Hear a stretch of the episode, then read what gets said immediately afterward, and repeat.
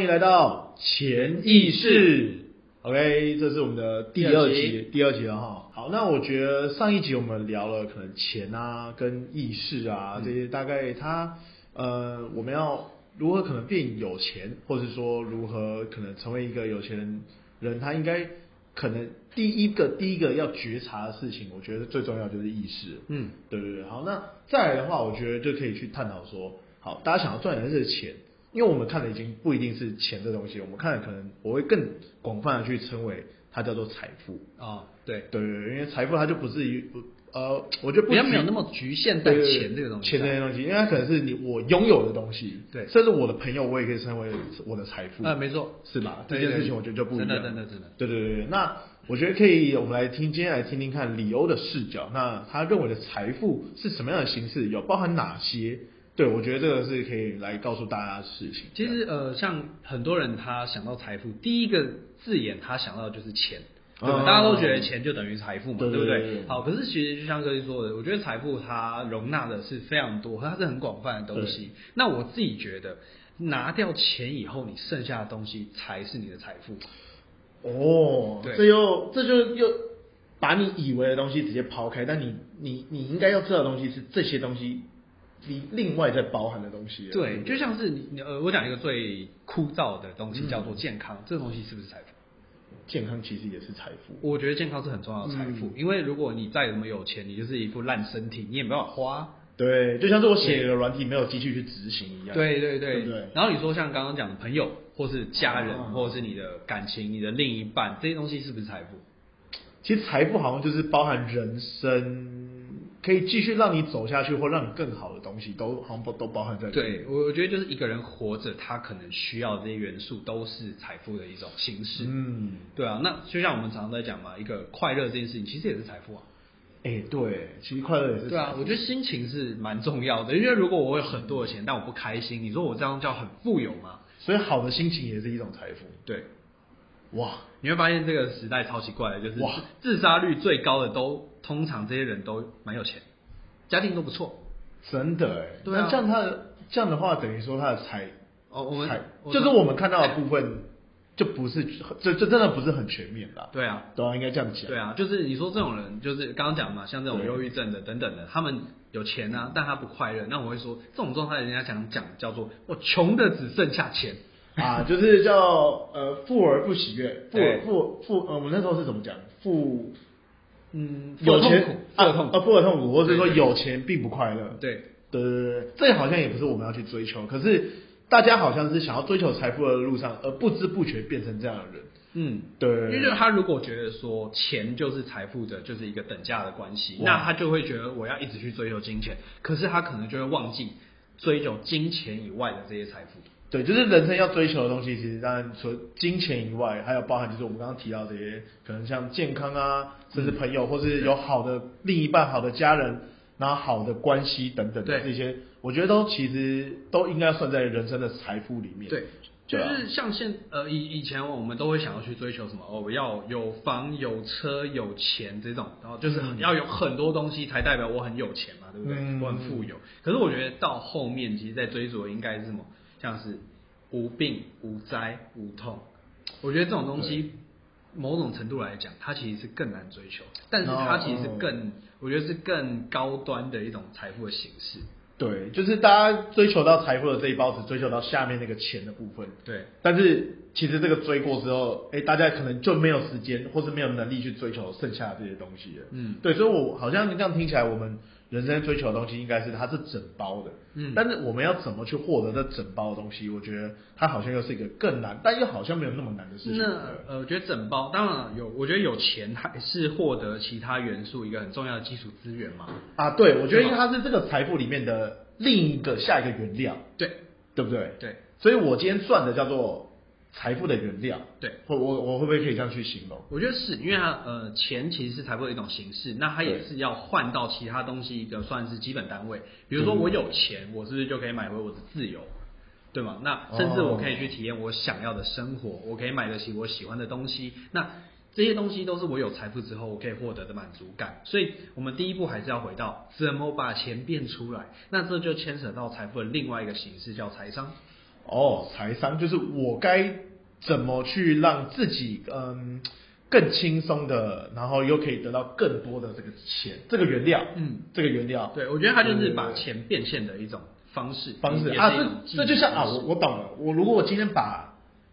钱，我要赚钱这件事情，就像是我要去挖石油，嗯那我就很像一个公司，我要去想我要用怎么样的呃最少的资源去挖到最多的石油，嗯，对不对？应该这样去探讨，对不对？对。哦，OK，那我但是们我觉得嗯这种就像是我们如果把人比喻成一个机器，机器那财商这些东西就是执行的程式。哦，之前的我要程式输，入对的程式，我才可以执行到对的事情。然后财商的高多啊，就是层次的多或是财商的多，我觉得也可以探讨变成是效率这件事情，对对不对？因为你的层次越多，你跑的效率就越快，对对不对？对，所以我的财商越高，我可能赚钱的速度就会越快，越快我的然后那越有机器效就率，越有效率没错对，越有效率。哦，那这样子的话，你觉得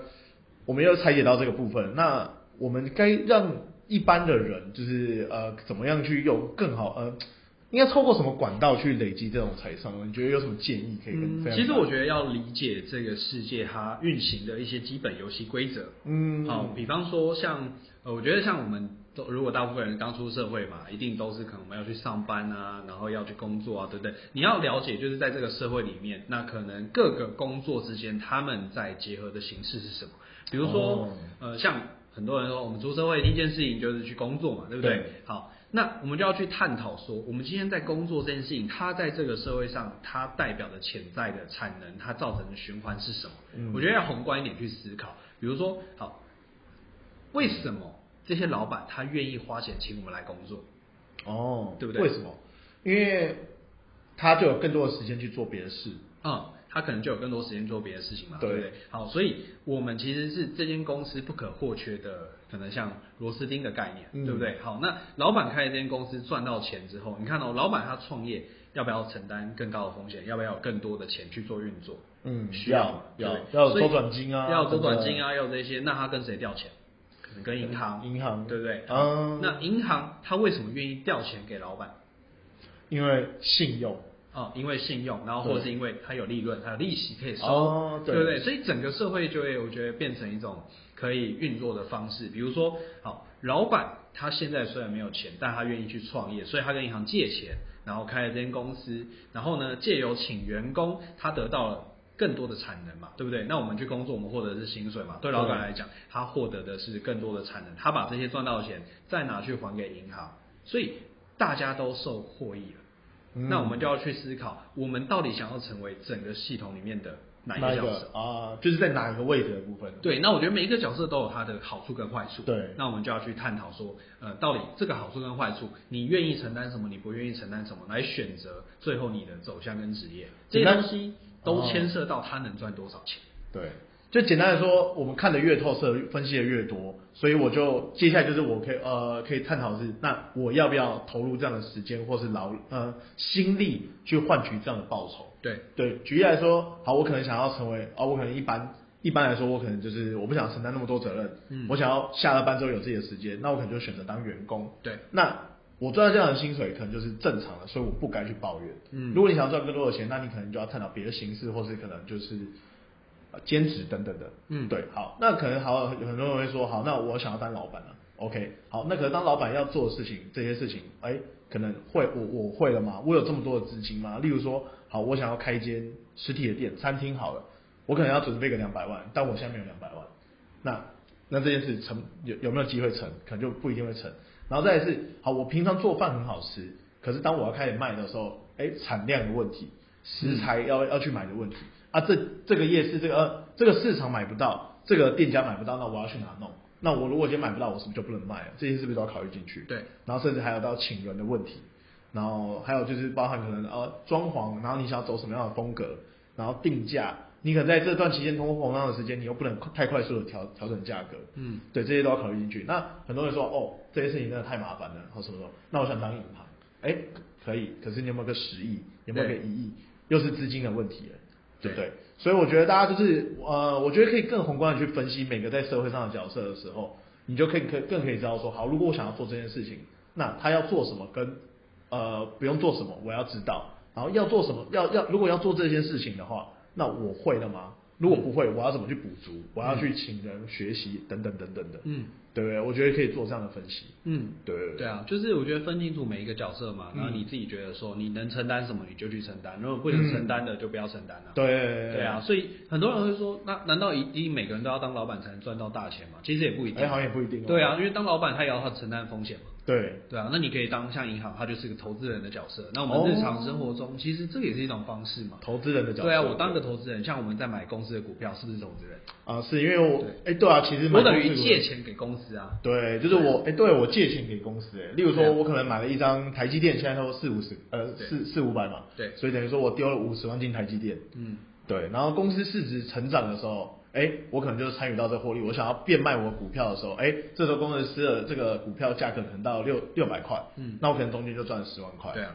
对，对对对对，所以我觉得只要搞清楚每一个在社会上你想要去当什么角色，那尽可能的去找到最适合自己的方式，其实都可以赚到钱啊。对吧、嗯那像很多人都会问说，哦，一个出社会的小白，他有哪些资源可以用？其实我认真想，我真的觉得蛮多的。对哦，例如嘞，我例觉如得大家应该是最想听的部分，因为我自己也很想听，如果我今天是个小白，我应该怎么做？，对，例如我觉得在社会上，呃，金钱这一块，其实你要无中生有，不是一件难事。哦，哦在社哦会上，其实他讲的叫做信用。哦，信用，对，到底信用要怎么去值钱这个问题，嗯其实我觉得在我们的实务上有非常多的方法。比如说，如果假设我今天是一个出社会的小白，那你说我可不可以去银行借钱来生钱？啊，可以用那个信贷，对，用信贷可以嘛？对不对？对我可以用信贷方式借出一笔钱，包含说为什么你可以刷信用卡，哦，这对也，是你的信用换来的啊、就是我还没我我还没有赚到这一个钱的时候，甚至我没有拥有这笔钱，我可以先拥有它，对就是其实就是用信用在交换，没错，对不对？对啊。哦所以就是呃，可能对银行来讲，他觉得说这个信用额度内是他可以信任你的，嗯所以他可以预先让你做消费。对，对嘛？那我觉得包含我们身边的亲友关系，有没有可能也有提供一定的信用支持？啊，有啊，有可能就是哎，可能这个可能好，可能呃，舅舅平常小时候都对我很好，然后在家庭之中，对他在他们的同辈里面，哎，大家也都很喜欢他，也他也乐于助人。当他家里今天遇到问题的时候，其实可能大家都比较愿意拿拿出钱借给他，对，甚至金额可以可能拉到可能三百万、五百万，甚至一千万这种数对字。可是如果呃，舅舅他的角色在家里，他可能是那种哦，就是过年也不回来，然后一出现就要就要要要钱，钱然后借的钱从来没还过。真的他今天出事的时候，可能大家连一百块都不愿意给他。没错，所以我觉得在社会的某种程度来讲，维持信用，我认为有时候是非常重要的一件事情，因为这个嗯搞不好你最后发现，你从亲友端拿到的这些资金，搞不好可以比银行还多很多。真的哎、这个其实好像就是不管，好像也是人生中的一种财富哈。所以对啊这就是关系，这也是一种财富，就是这样子。对，就是我们是在讲说，为什么你人要爱惜自己的羽毛？嗯，因为这对一个人来讲，这都是无形的财富，啊那只是你有一天你不知道什么时候要把这些财富给变现了。对对啊，可是你看，如果假设我今天是一个非常奉公守法，然后我平常做人处事也都不错，我要弄钱出来，其实不是一件很难的事情啊，嗯对吗？因为我们在其他人的口碑里面，如果是好的，他对我的第一印象是好的，那你说跟他调一些钱出来，我相信大家是愿意的。对可是我平常就是一个很懒惰的人，就是我就是超费，我都在就在想说我要怎么就是坑蒙拐骗，那我要弄钱出来就会很难。就很难。就我们有个大学学弟，然后就是他可能哎、久了没见面，可能例如说我们是大学同学嘛，对啊我们比较常见面，可能你就会听到谁的消息，这样最近在干嘛对，有没有换工作，是不是要结婚等等等等的。对，可是有一个学家很特别，就是每次可能遇到他的朋友的时候，就会听到他的是他的身价一直在往上，嗯啊，他的身价是他的欠 债。对，哎他可能现在欠五十万，然后过没多久，哎、欠一百万了，然后在美国多多久，现在欠三百，然后后来五百，最近一千，然后一千之后，最近你知道听到在哪吗？对啊，柬埔 寨，超狠。然后听说他是手踢去的，所以我觉得他，我猜他应该是干部，哦他可能是打人的那个哦， 不让人家回家。对对对对，好，那我觉得其实。讲到这个，其实我我觉得也也是可以讲回到财富或者我们这个社会的一个某个部分嗯啊，就是其实很多人就是因为赚不到钱嘛，对吧、然后存不到钱，那当然可能就是会走这种比较偏门一点的。嗯但就是因为这个社会，然后或是可能我们就是遇到不对的朋友等等的，而导致我们会产生想要赚快钱这种念头。所以我觉得其实我我们的想法跟社会什么都是环环相扣在一起的。但我觉得最主要是因为我们没办法改变社会，但我觉得我们能改变的是自己。嗯，对，我觉得自己自己这件事很重要。那改变自己，我觉得有一件有一个很好的方式，就是要把自己放在对的地方。嗯对，就是对的地方是指什么呢？例如说你对的工作环境，或是指对的朋友圈。这个朋友圈，你觉得每次跟他们相处都其实有点不舒服，他们会调侃你干嘛干嘛干嘛，然后但但这个调侃又不是你觉得你喜欢的形式，对，那我觉得就可以考虑可能要换个换个朋友等这等。这个环境的因素，我真的觉得是蛮重要的。我觉得真的非常重要。对，因为啊其实你在一群真的你平常都很认真的人身边，你要学会带动这件事情，其实也不容易。为什么？你会被他们逼死。对啊，就是大家都就是你说要出去玩的时候，然后大家可能就说哦不行，我可能今天要谈什么忙，对然后对对见见哪个老板。这这这这就对啊很像，我觉得有一个理论是这样，就是如果假设你看你身边的人都是瘦子，那通常你要胖也比较难。为什么？啊因为对你看到他们，你就会觉得说，哇，我我如果要加入这群朋友里面，我好像应该要跟他们有差不多的等级。啊对，可是如果我身边的人都是胖子，然后我自己也会觉得说，哦，反正大家都长这样，我也我也没有必要说我急着要瘦我我下来干嘛要那么瘦对啊，所以我觉得环境啊会对给一个人哦一个标准。那你的交友圈其实就是你的标准。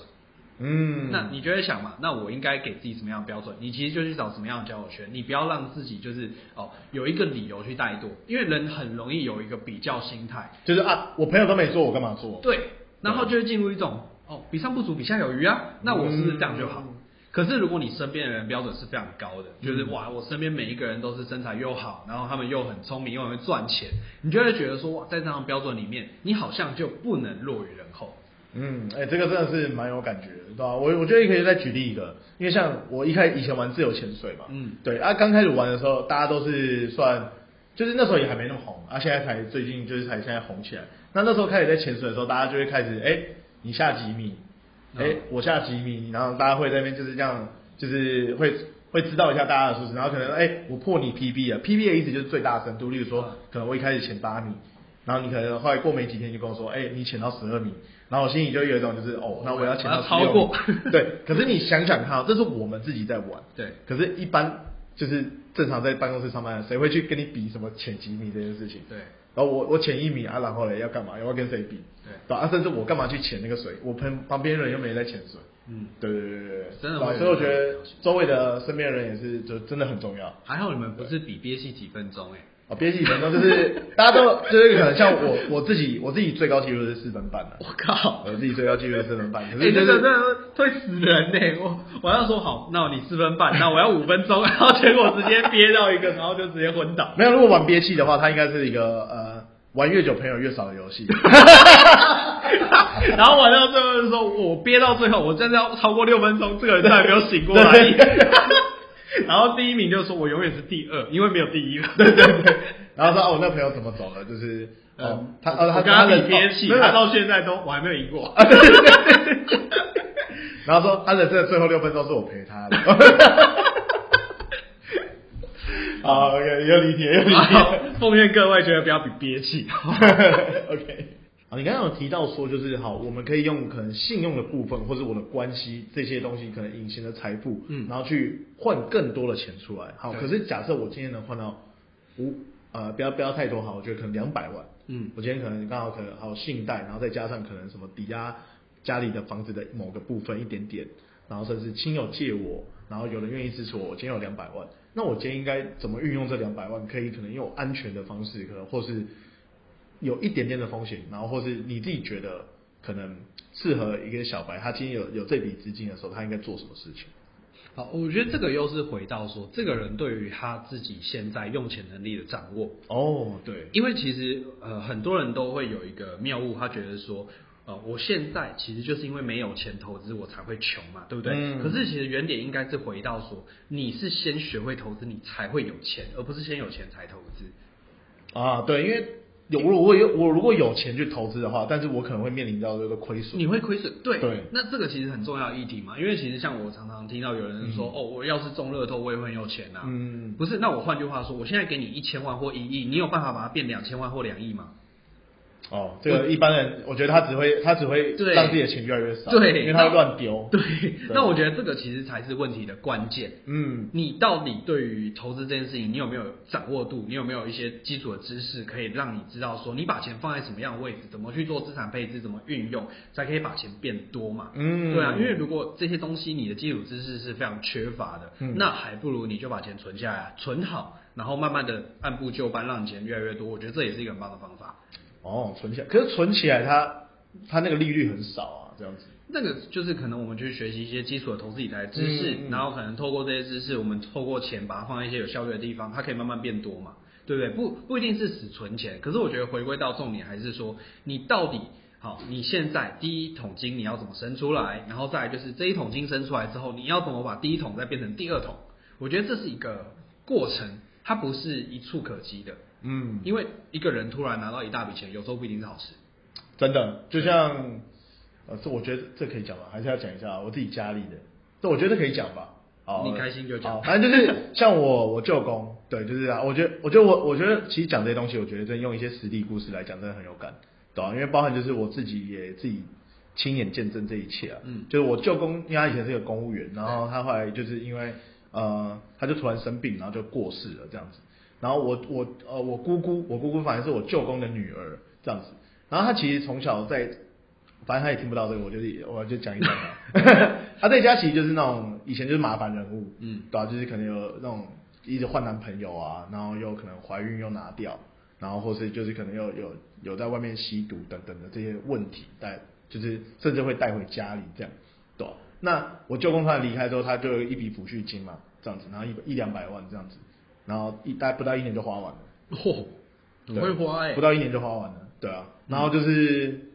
就是在家里，大家就是一定都会去讲这些事情嘛，嗯，对啊。但是我就非常有感，就是你今天突然拿到一笔钱，基本上很快就没了，对。对。就基基本上，我觉得一个人的财富不会超过他的认知。哦，对对对，我很喜欢这句话，又回到潜意识嘛。对潜意识啊。哎、我记得那句话是怎么讲？他说你赚，你如果赚到你的钱是幸运什么，然后但是你的哦，你的认知。哦你赚的钱远远不能超过你的认知，那个那对那那两句话。应该说，呃，这句好像是你的钱不会超过你的认知，那靠运气赢来的钱都会靠实力输掉。啊，对对对，就是你这辈子能赚到的钱，都是用你的认知换来的。对对，但是你这辈子如果大拿到大量的钱，那个是只是用运气换来的。对对，突然拿到。对，这这个回到我们我们呃华人有一个。就是俗语叫做财库，不知道有没有哦听过？财库像很多人去庙庙，啊他去拜拜的时候，嗯很喜欢就是补财库。哦，补财库这样子。对对对对对。那我我自己觉得“财库”这个名词，其实回归到我们自己来讲，其实就是你对于一个钱的控制水位在哪里。嗯，就是哦，假设这个人他现在财库，就是他对于钱他的保留水位只有一百万，那基本上只要超过一百万的部分，他都会流掉。啊，对，因为他今天假如啊，我我我我懂这个感觉，这个感觉就很像是我今天存钱，我的目标是一百万，好对，或是不不不管了，反正就是哦我可能今天有一百万，然后就我一百万，呃，我可能不小心拿到可能一百一十万的时嗯候，我发现哇，他好像可以买迈卡伦的头期款了，我有了，然后我就会想要把它丢进去，嗯就是就是会有这种感觉，对，对不就对是呃，基本上他只能控制一个他自己现在能控制能控制的水位啊，对那因为一超过他就想要花一超过就想花掉，对嗯然后或是反正就是各种方法把它弄不见，因为对他的潜意识来讲，他这个人目前只值一百万，嗯，那我觉得你只有不断的把你的潜意识打大一点，你把你的水库从比如一百万打到变成一百五十万，你才有办法慢慢的再把这个钱往上加。所以扩张水库这件事情也是很重要哦，非常财库重要对对啊，对啊，对啊。对啊那这个财库感觉就其实跟自己的格局、思维等等这些，甚至包含我们频道的这个意识这件事情，都是环环相扣在一起的。对，对。好，那我觉得今天就差不多可以到这边了，对啊，那我觉得希望大家可以就是一直听我们的频频道，然后一直一起陪我们累积这个财商，然后并且扩大我们这个财库。好，那我们就下次今见天喽。就到这边了拜拜好拜拜。